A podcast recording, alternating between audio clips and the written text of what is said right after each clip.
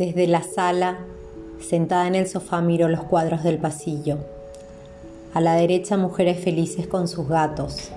A la izquierda, mujeres tristes con sus gatos. Una frente a la otra. Se miran, se cuidan, se ignoran.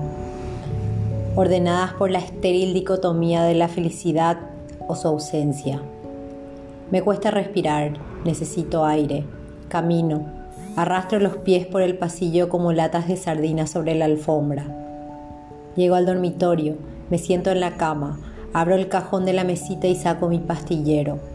Un tótem de plástico celeste que lleva talladas las caras de los hombres a los que deseé. Todos son pasado, incluso antes de conocerlos. No importa cuánto se extiendan en mi vida.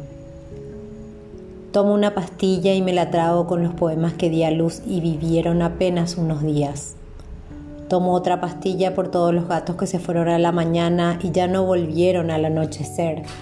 Cuadros, pastillas, hijos que no son, poemas, amantes, gatos. Armo la pirra con estas pequeñas derrotas. Arden, crepitan y en cada explosión me recuerdan lo que no fue. La impotencia merodea, ve la puerta abierta y se cuela. La llama se hace grande. 42 grados a la sombra. Asunción en verano precipita y desconsuela.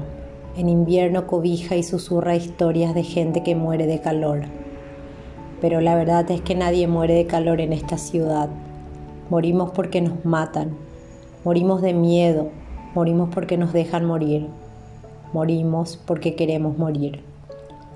Por la ventana el chivato cruje, sus flores corales y vidas en otoño.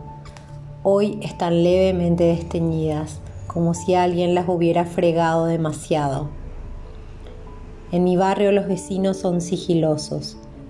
Hay entre ellos y yo la generosa distancia que un caserón heredado puede aportar.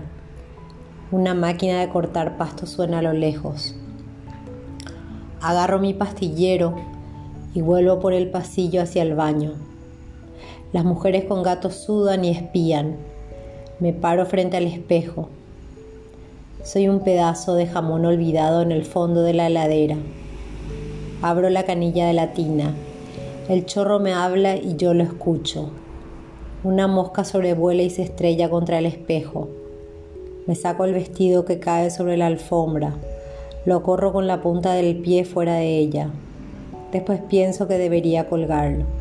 Lo cuelgo. No llevo bombacha porque cuando camina se me rozan los muslos, como dos bisontes embistiéndose en una montaña.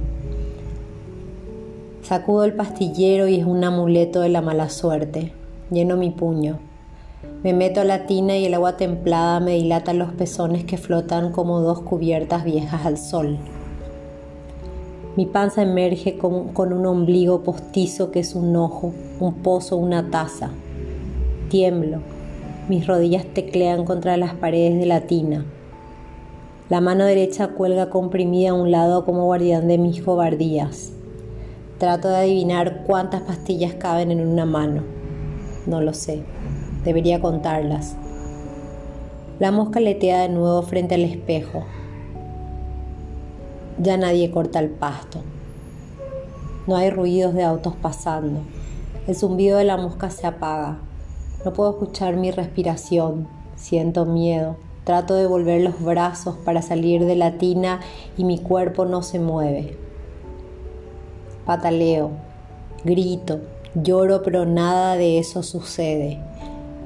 Deslizo la mirada y veo a la mosca en un borde de la tina, dura, inerte, Vuelvo los ojos hacia mí. Veo mi cuerpo que no parece mi cuerpo. Veo un, un azul inflado.